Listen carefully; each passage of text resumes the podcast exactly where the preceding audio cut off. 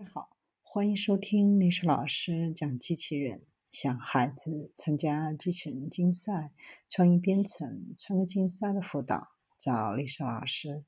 欢迎添加微信号幺五三五三五九二零六八，或搜索钉钉群三五三二八四三。今天历史老师给大家分享的是加州首家无人驾驶汽车送货公司。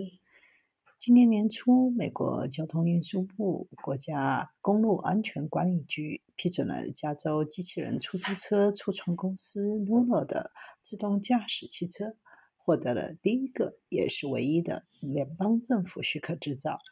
与此同时，Nuro 也是第一家在美国 DMV 许可下在加州公开道路上测试完全无人驾驶汽车的公司，没有司机，也没有乘客。Nuro 是自2017年以来在加州测试车辆，现在已经开始日常配送食品、饮料、药品和其他产品。Nuro 经营着一辆丰田 Prius 和自有的小型汽车 R2。今年，Nuro 正在加州、德州、亚利桑那州的城市公开道路上测试完全无人驾驶的 R2。获得批准后，NuNo 将在行业竞争中跃升前列。从此，无人驾驶汽车的运营商业化。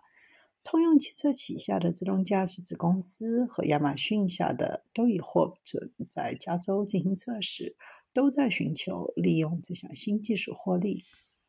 NuNo 必须满足几项安全标准才能进行日常的商业运营，如展示出车辆能够避免危害，制定出如何与警方和其他应急响应人员沟通。去年，该公司获得了美国国家公路交通安全管理局的运营豁免权，但加州要求 Nuro 送货的时候，只能在良好的天气条件下，